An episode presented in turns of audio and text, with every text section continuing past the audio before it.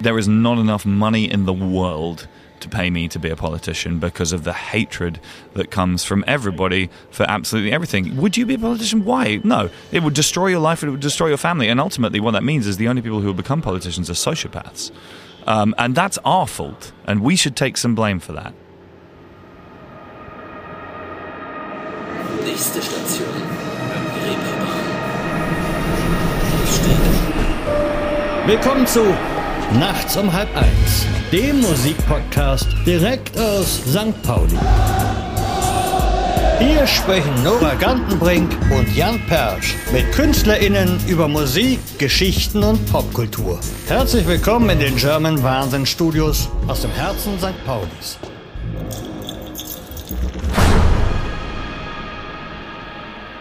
Das ist Frank Turner. Der Musiker, der im Süden Englands aufwuchs, hat mittlerweile sein neuntes Album veröffentlicht und wird als der Bob Dylan seiner Generation bezeichnet. Bei Nachts um halb eins erzählt uns heute von seiner Drogensucht, wie wichtig die erste Zeile eines Songs für ihn ist, warum er von Wikipedia verbannt wurde und weswegen er niemals Politiker sein könnte. Also, viel Spaß mit Frank Turner. Um, hello, my name is Frank Turner, um, and this is a song uh, from my most recent record, which is called FTHC, and the song um, is about coping with life. Uh, this song is called Haven't Been Doing So Well.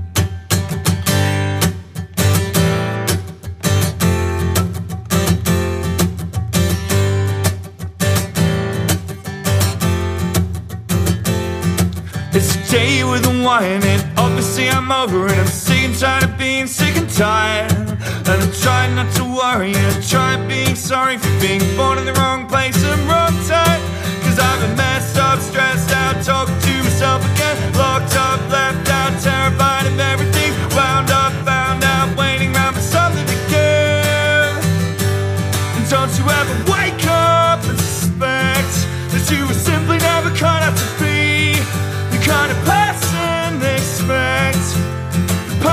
Intended to be. And I keep it all in with my idiot grin, and I do my best. There's very little left. Cut me some slack if I crawl back into my shell. I haven't been doing so well. I haven't been doing so well. Got a brand new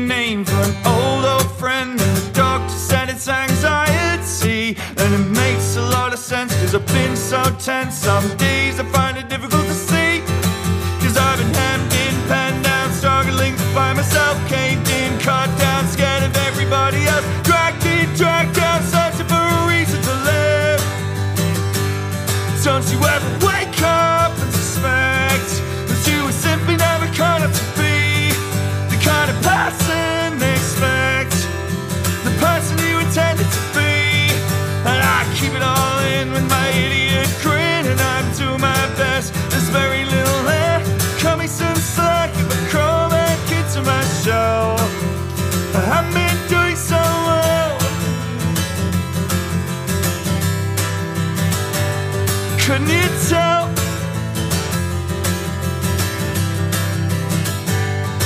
If self-loathing was a sport, I'd be Muhammad Ali Cause I can sting like a butterfly and sing like a bee. They don't hand out medals to monsters like me, oh well.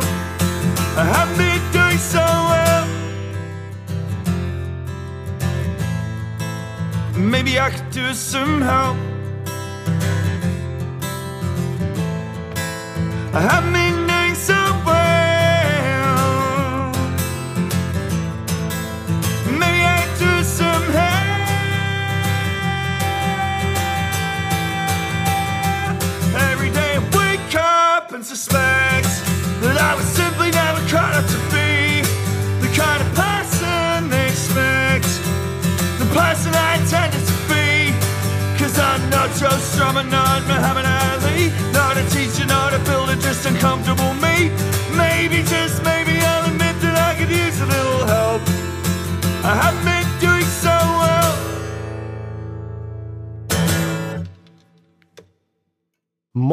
und willkommen zu Nachts um halb eins, dem Musikpodcast von German Wahnsinn. Mein Name ist Jan Persch und wir hören heute Frank Turner. Wenn ihr mögt, bewertet uns auf iTunes oder Spotify oder schreibt eine Mail an nachts at germanwahnsinn.de. Und jetzt sage ich mal Hallo an Frank Turner. Hi, moin, moin, wie geht's? Moin, moin. Äh, es geht's mir gut, danke. Ah. Und, und dir? mir geht's sehr gut, danke dir. Ich bin recovered, genesen. Ich, mir, ähm, und du sprichst Deutsch, höre ich. Ein kleiner bisschen. Um, uh, I have been trying to learn more German. But you know, there's only one word you have to learn in German. Which is? Genau. Yeah. You can Yeah, say, pe- say anything to me in German now. Say any sentence to me in German. Go. Say anything at all. The most complicated sentence you can think of. Ähm, hast du ein Loch in der Hose? Uh, genau. See, you're You see, you can just Yeah, say genau yeah. to anything. All you have to do is guess the right tone of voice, and people think that you speak German. Oh yeah. yeah. Yeah. I'll just say nasty things to you in a nice go, "Ah, voice. Genau. anyway, um, yeah, my German is not perfect. Let's say that. Yeah. But uh, I'm trying to get better. Because you just told me before we started Yeah. rolling that you trying now because you're on tour of Germany now supporting Yeah. Mm. Billy Talent. You're trying every night to not speak one word of English. Is that yeah, true? pretty much. I mean, other than the, the lyrics to the Yeah. songs, obviously, I haven't gone that far.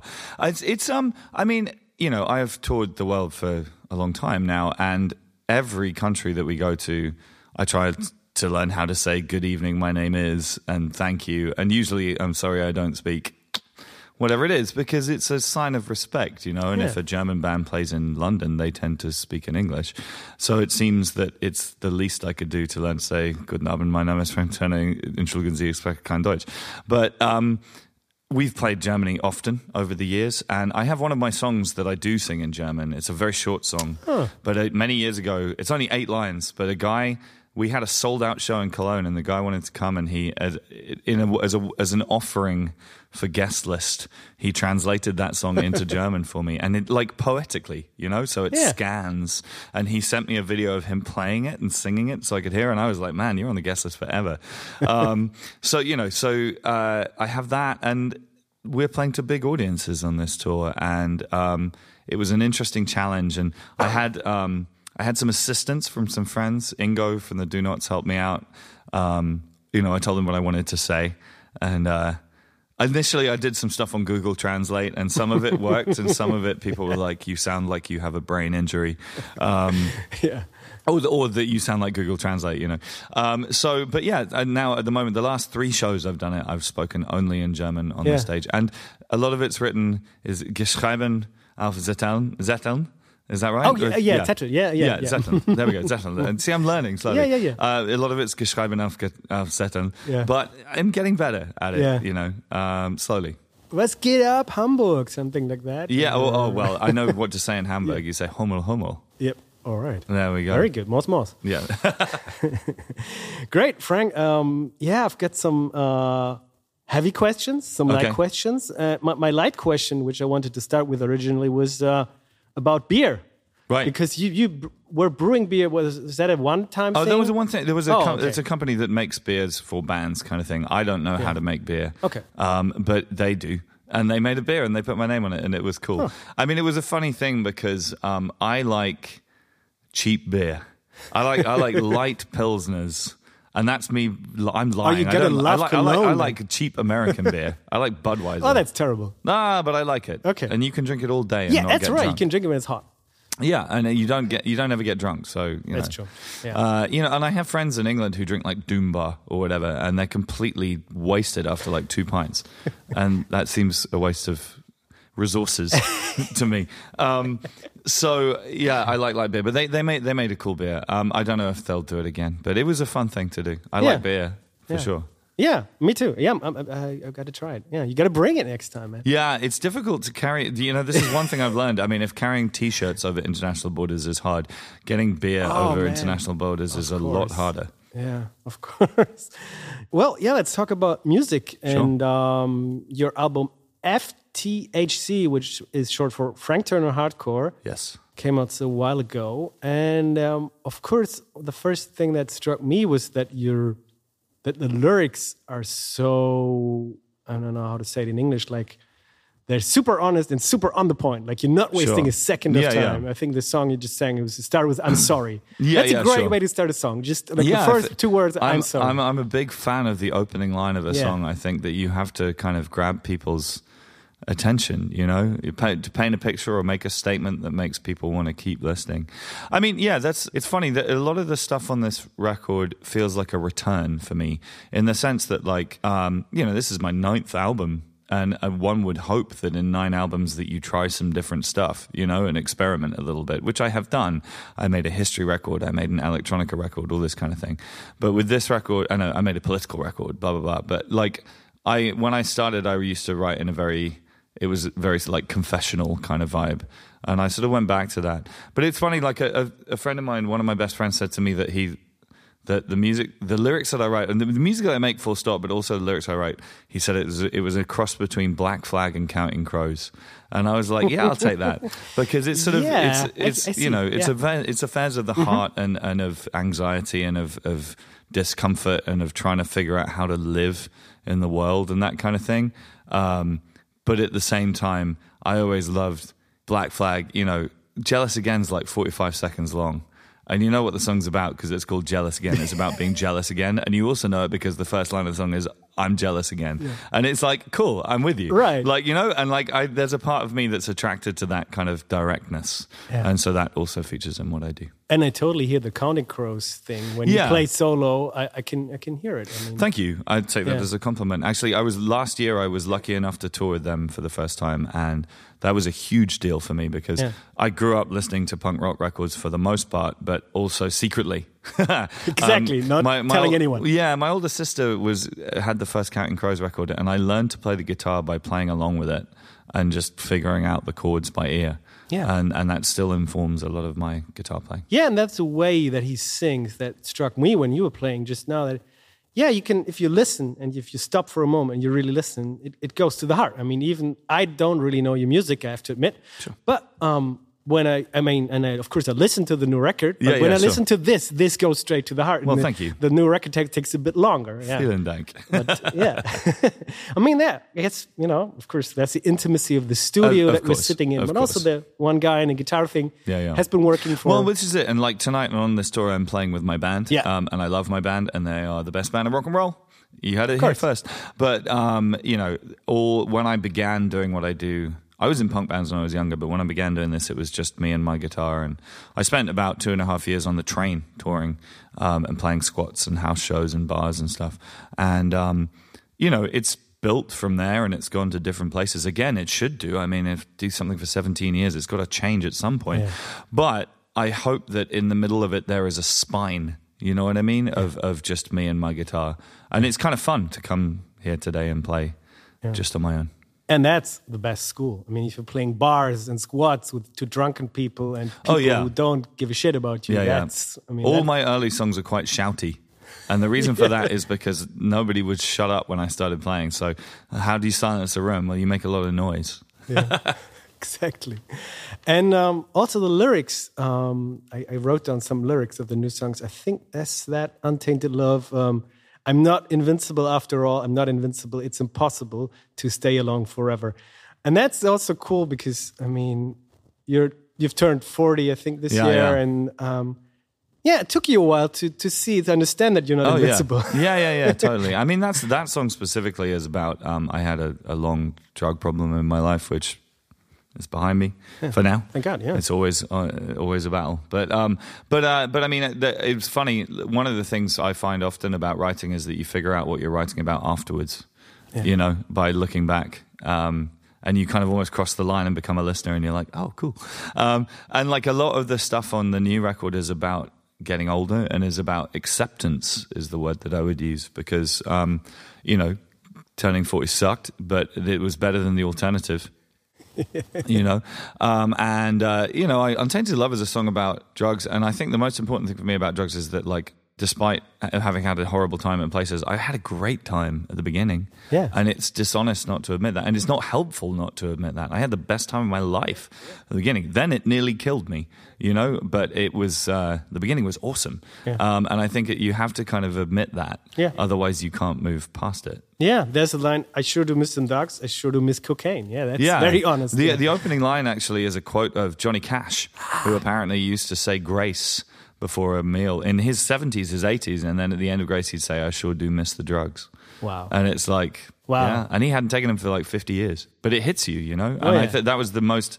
Uh, for me, I had to. Ex- this is part, that song began because I was trying to explain to a friend of mine who never went through it that like I think about drugs seven or eight times a day. yeah. Uh, you know, like if if somebody gives me like a hotel room key, I think about drugs. click, clack, clack, clack, click. You know, um, and and The sound, or yeah, the sound, just the feel of it in my hand. It's like it's it's drugs are there in my head all the time. because you did drugs in hotel rooms. uh, well, also it's good for chopping. Oh, um, yeah, yeah, right. you know, uh, or a credit card or whatever. But like, so you know, it's just it sort of haunts the edges of your vision Yeah. forever, and uh, and it's been it's been a good few years now since that was part of my life. But That's um, good. yeah, yes, it is. Um, but yeah, so and there's a song on the record about moving out of London, which I did in the last couple of years, um, which I never thought I would do when I was younger. Um, and you know, so there's a lot of stuff about yeah, just sort of accepting that things change and that life moves on. Yeah. How did you? I mean, of course, there's usually not one thing, but what was the? How did you stop Oh, I mean, um, uh, therapy.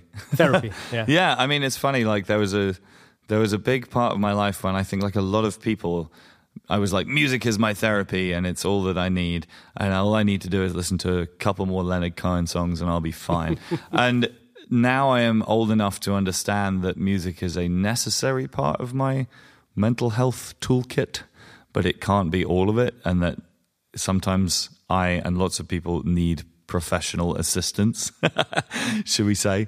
Um, you know, uh, I and, and I found myself in a place which I couldn't get out of by listening to more Nick Cave records or whatever.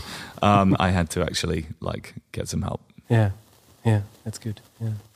Um, another song is called Miranda. Yeah. It's about your father. And Yes. How's your father? Uh, she is good. Uh, the last that we spoke. Um, And we have to say she because uh, she transitioned. And She She's transitioned. living She as a transgender woman now. Yes, absolutely. I should add that she is less bothered about pronouns than almost anybody else in this whole argument. She doesn't really care. Yeah. Um, uh, but uh, certainly not with me, you know, because that for 35 years of my life, it was the other way. But um, she, she's fine. I mean, like, we had a terrible, terrible relationship for mo- almost all of my life um, until the transition it wasn't like flipping a light switch now everything's fine but Yeah. it was the beginning it was it was the a way out of a um, bad situation you know being trapped in a bad relationship with each other you know um, and we found a way of talking to each other and it was interesting because you know i don't it's not really my place to pop psychologize my dad in the past you know but i i rejected the social strictures of my upbringing. I didn't really want to. I, I hated where I found. I mean, I was sent away to boarding school when I was eight years old, and Yeah. it feels quite abusive to me now as an Oh, adult. Um, and I, I hated all of it, and I wanted to get away from it. And I got tattoos and took drugs and joined a punk band. Um, and So there was a good side to it. yeah, yeah, yeah. But I mean, all of that was like a furious Oh, yeah. rejection, Yeah. you know. And I feel that now that my parent has found some common ground with that, you know, uh, or at least it's, it's maybe not about it's it's not so much about the rejection; it's about choosing who you are. You know, when I was a kid, I chose that I wasn't going to be the kind of grown up that my parents were expecting. I was not supposed to be this. You know what I mean? And that's obviously in a slightly less dramatic way than what Miranda has now done. But I think we now have that in common a sort of an act of uh, rejection and an act of choice about who you are. Yeah. And, uh, and that's our common ground now. Yeah. Wow. I guess we're living a different time than when you were Oh. eight, but I mean, Yeah. Well, but also more Yeah. importantly, we live in a different time than when my dad was young as Oh, well. yeah. And I Oh. think that things would have been very. Uh, the world is different now. Yeah. Yeah, we know this to be true. Um, and I think that uh, I'm glad in some ways that Miranda now lives at a time where she's able to be herself more easily, you know, uh, and clearly wasn't in years gone by. I mean, that's a difficult line of inquiry for me because if my dad had been born at a time when society was more accepting, would I be talking to you right now? Would I exist? possibly not. Um, so that's a that's a weird line of thought for me. Yeah. So yeah. Uh, I th- yeah, you're right. Yeah, but I mean, it isn't it great? I mean, isn't it great that people have finally can find a way in these days to have all these, all the anger, all the stuff that's got to be in you for all these decades, and you can finally definitely let go of some Yeah. parts at it's, least. It's it is a you know I think it Yeah. is a topic on which society has moved in the right direction. Yeah. I mean ultimately it's just utilizing ideas that are already there about kind of like liberalism. Ultimately it's like it's it's none of my business what somebody else's gender identity is, you know. And the the very least I just want to be kind and polite to the people I encounter and. My dad is, as the song says, my dad is called Miranda these days, and that's fine with me. Hi, my name is Frank Turner. This is a song from my new record, FTHC. This song uh, is about uh, being married. It's not about getting married, uh, and it doesn't necessarily have to be marriage. It's just about being in the middle of a long term relationship. Um, and the song is called The Work.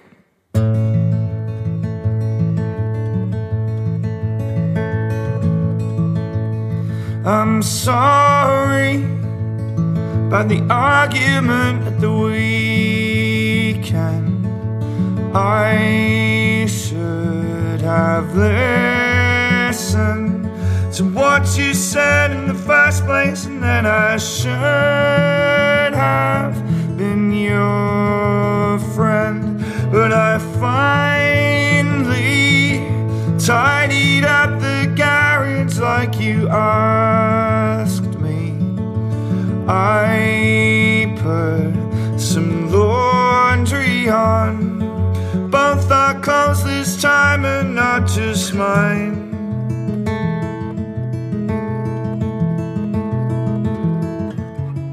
And we've both been doing our best, skirting around the edges of perfect. Darling, I know this. It's the work makes it worth it. It's the work that makes it worth it. Cause I've been brushing up on your family tree for the party. I'll get your cousins, your half cousins, and your step cousins the right way around this time. And I promise to remember to bring you tea in the mornings to heed your warnings about when I'm about to cross the line.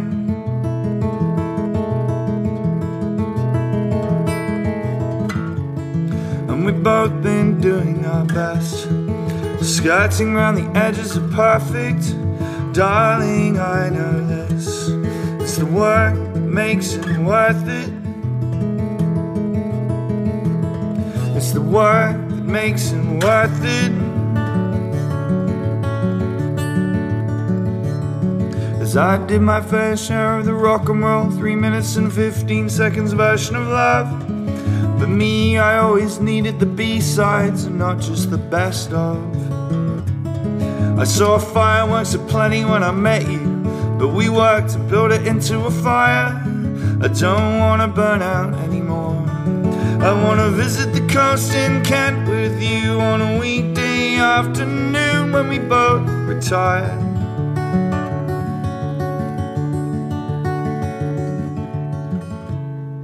Cause we've both been doing our best. Skirting around the edges of perfect. And darling, I know this. It's the work that makes it worth it.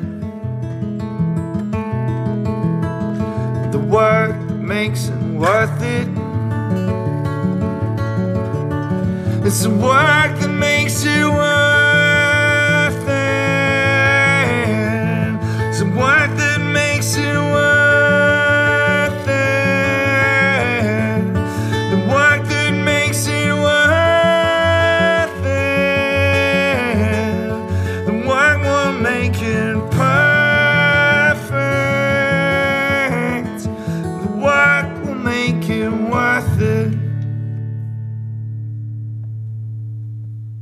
make it worth it. was talking uh, to your fellow countrymate L.A. Salami when he was here a couple of Hmm. weeks ago, the songwriter, and I started talking to him about you know the state of Britain, and he I think he started talking about Trump for ten minutes, and I was like. Oh man, we don't have that much time it's Yeah. like, of course, it's it's a Time, mess, yeah. and I mean, I could start in asking what's wrong with Britain, but maybe the better question is how can we do we get out of this mess? How do we get out of the whole political mess? Do we get your uh, Britain back in, in the EU? I mean, Um, big I- questions for a songwriter. Yeah, yeah. I'm sorry. I mean, well, yeah, you're, you're asking the wrong person. I don't think Britain's coming back into the EU Yeah. anytime soon. Um, I think that there are some commonalities internationally. There's clearly something broken in the way that we select our political leadership. I would say across the Western world, there's something going wrong. Yeah. Because honestly, in the UK, like if if Rishi Sunak and Keir Starmer are the two best people that we can throw up to lead the country, then that's pretty sad.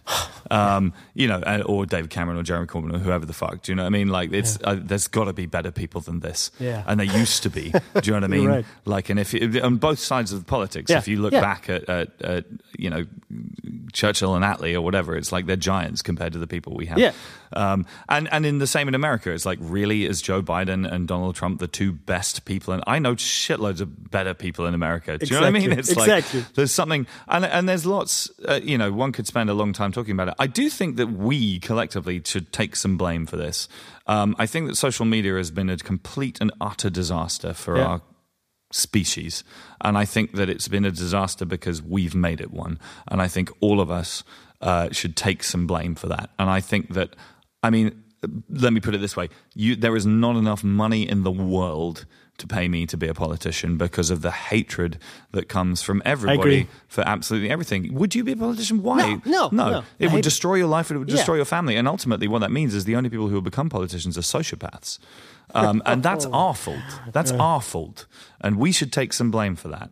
You know, and like, and I just think that, um, and you know, in an in a very, very, very tiny way, I've been on the receiving end of the hatred and shittiness of social media, and it's horrible. It's the worst thing in the whole world. It'll ruin your life, um, and uh, and I think that we need to do something about that. And I don't really give a toss about Elon Musk, but if he breaks Twitter and gets rid of it, I'll shake his hand because I think it should be deleted immediately.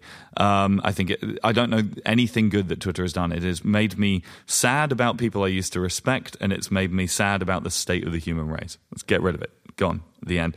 But I mean, anyway, anyway to go to your question, I don't know what's going to happen. None of us do. I think that we're living through history for the first time in my adult life, which is turns out isn't as fun as living through not history.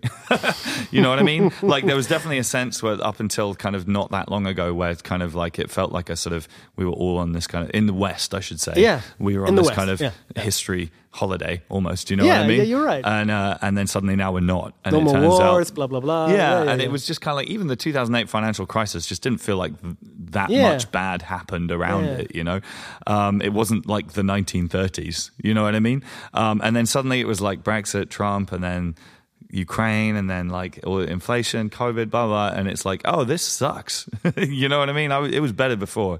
Um, so I don't know what's going to happen, and I think that people, I wrote this in a lyric of my own. We should stop asking songwriters to answer that question. You're absolutely right. Do you know what I mean? We're idiots. We don't know anything about anything. Yeah, but that was a good answer. I mean, a politician would take half an hour to answer this, and it would not be a lot less. well, that's very know? generous of you to say. Yeah, I mean, and you studied European history, so you I got a little yeah. qualification. Yeah, this is Yeah. true. I mean, it was a long time ago. Yeah. how, how was that? Was that fun? It was good. I mean, I was lucky. I went to university to do history, and my history teacher was a uh, Polish dissident, actually. Ah. I mean, obviously not anymore because this was in the 2000s, but she had defected from Poland in the communist era. Um, and she encouraged me to study uh, essentially Eastern Bloc history.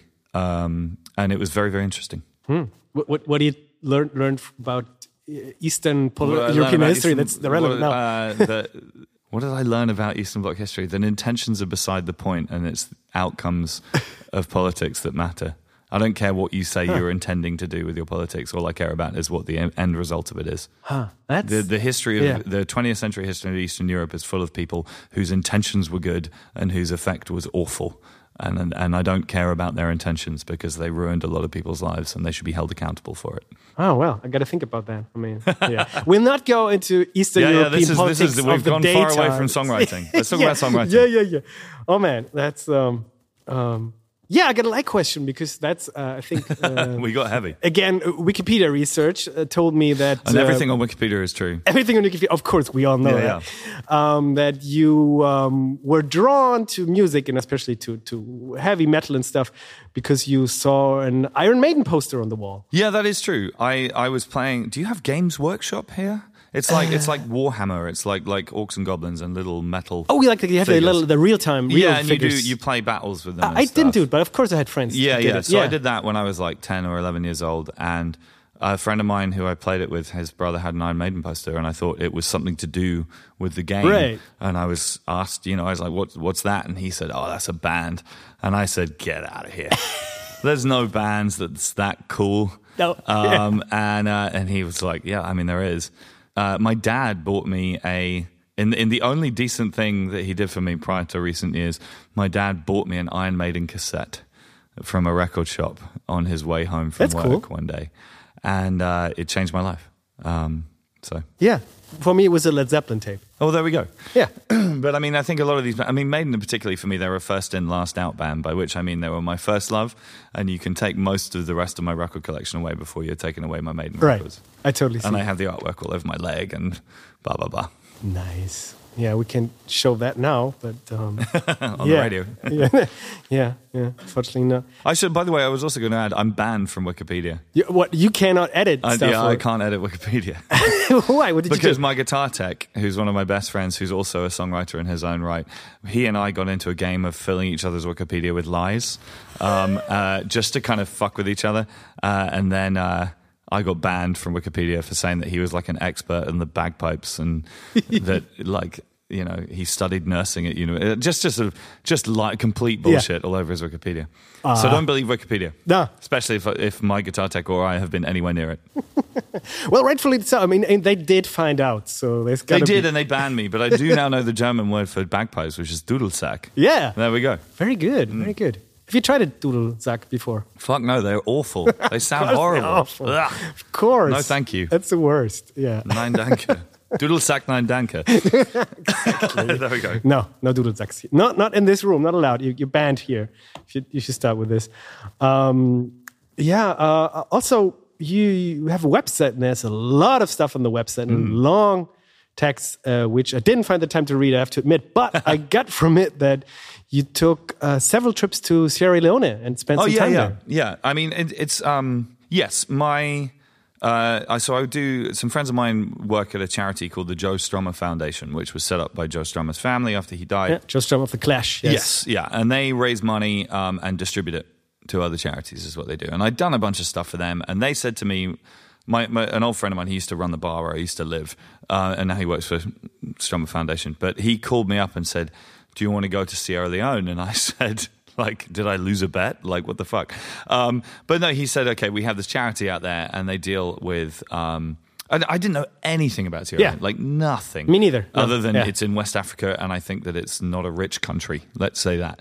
And, uh, and and there's a charity there, and they work in the slums. So they work with the poorest people in one of the poorest countries in the world, and they work around the creative arts, so music, but also like and, and technology. So music, but music recording, um, studio stuff, uh, photography, film editing, all that kind of thing. And they sort of it's a combination of teaching people skills, but also giving people kind of creative outlet and voice, um, and also, to be honest, like structure in their lives because Yeah. we're talking about people who have nothing.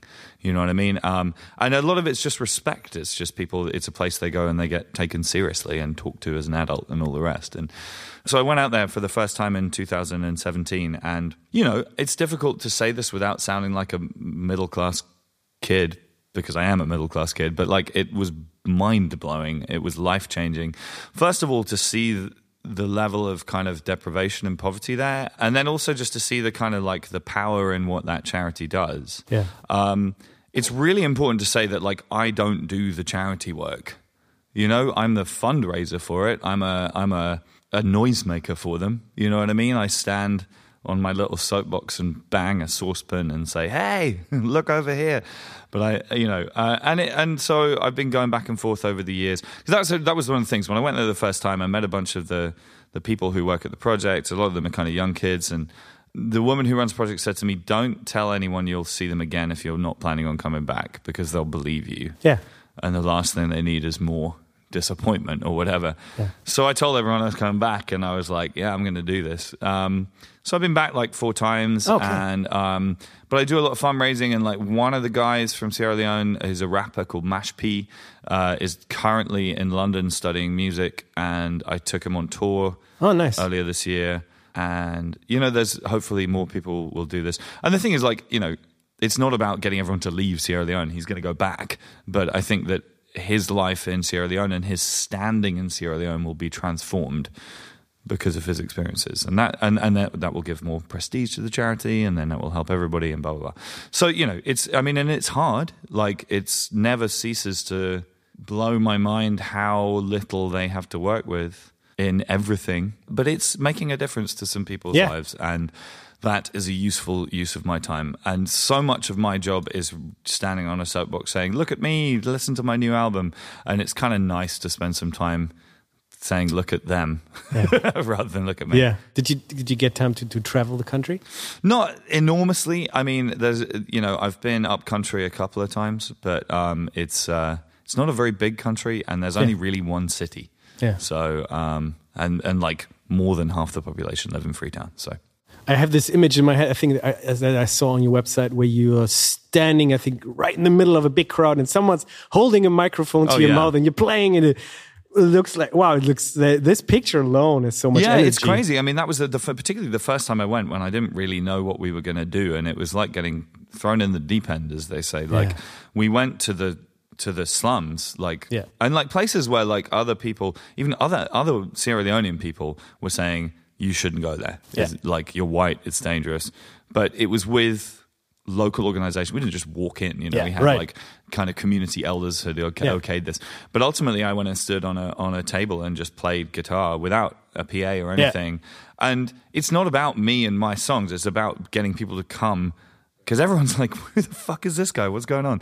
Um, and then at the end of me playing like four songs or whatever, then Jibo, one of the guys from from Way Out, gets on the table and says, "Hey, listen up! If you're interested in this, we have this place," and he and hands out flyers and tells everyone about it, and it- and you know, and it got people to come down. But yeah, it was it was it was pretty pretty scary in places, you know. Yeah.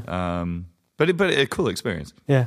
Well, I'm going to finish off in a nice way, uh, and, and uh, with a, with this uh, compliment that I found on YouTube. I have no idea if you can, uh, if that's anything you can uh, deal with, or how do you deal with it. Uh, somebody said like uh, uh, Frank Turner is my generation's Bob Dylan. That's a very generous thing for someone to say. I don't think it's true. um, I mean, first of all, no one can really do what Bob Dylan did again. It just doesn't really.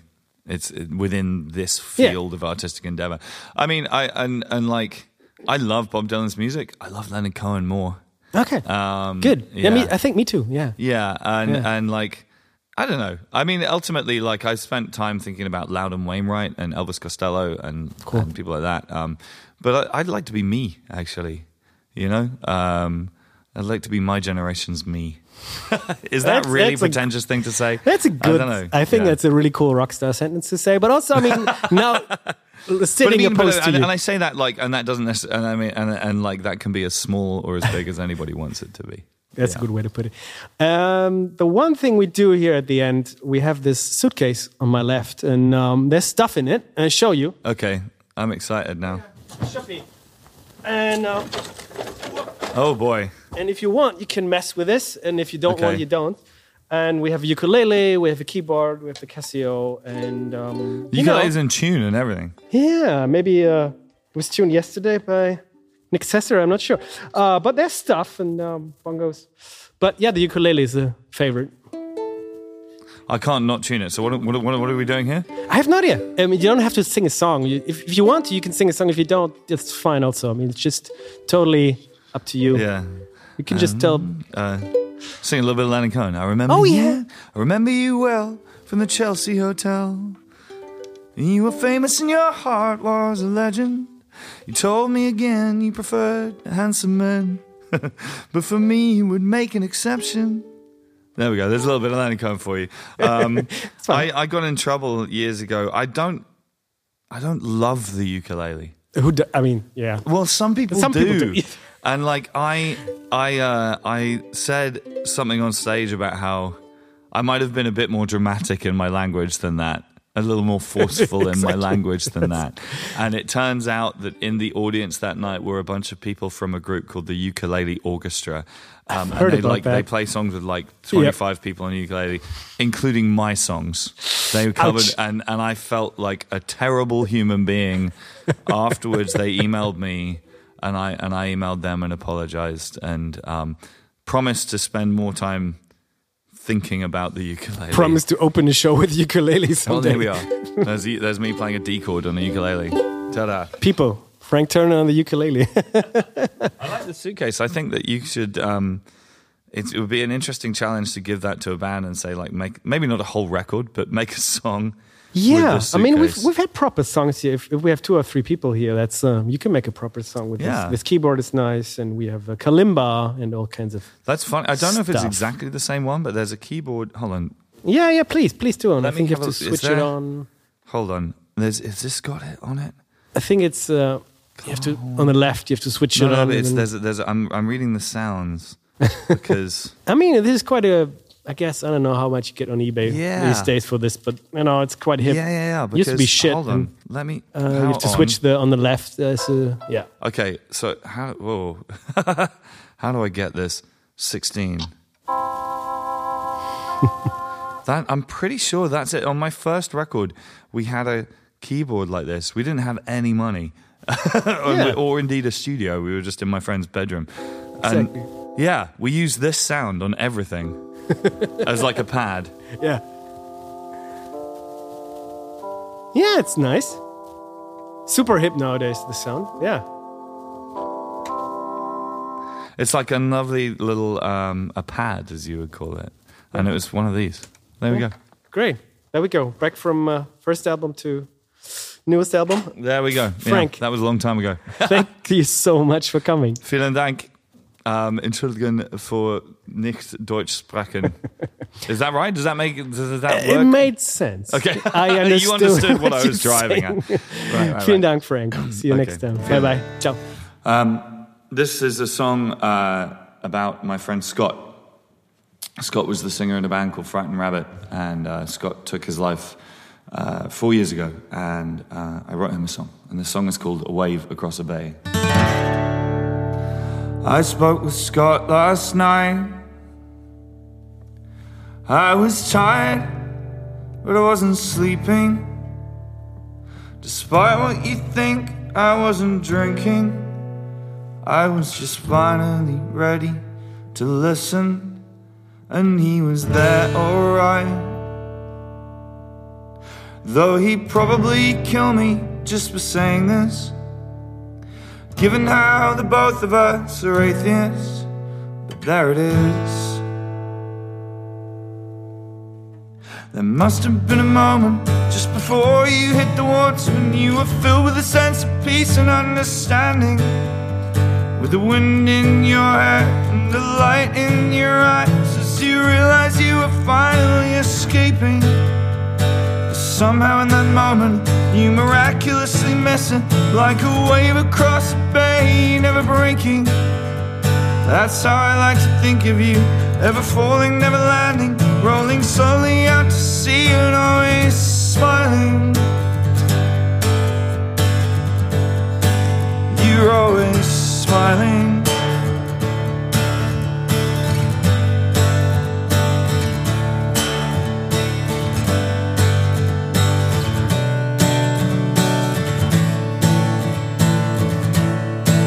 God damn, I miss you, man. It was just weeks before you left that we were speaking. I just wish that you had told me you were leaving before you walked your final mile. I'm not pissed off at you, man. You had something in your soul we could recognize.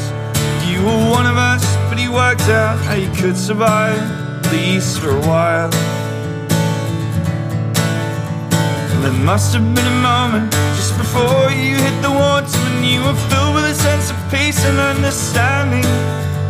With the wind in your hair and the light in your eyes as you realized you were finally escaping. But somehow in that moment you miraculously missing like a wave across the bay, never breaking. That's how I like to think of you, ever falling, never landing, rolling slowly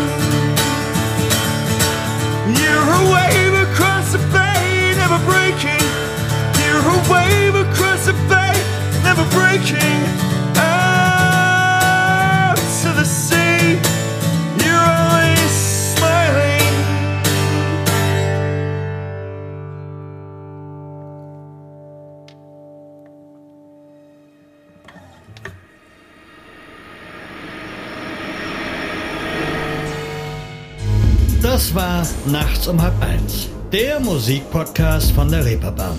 Falls es euch gefallen hat, folgt uns gerne auf Spotify oder bewertet uns auf Apple Podcast. Bei Fragen oder Anregungen schickt uns gerne eine Mail an nachts at germanwahnsinn.de. Bis zum nächsten Mal.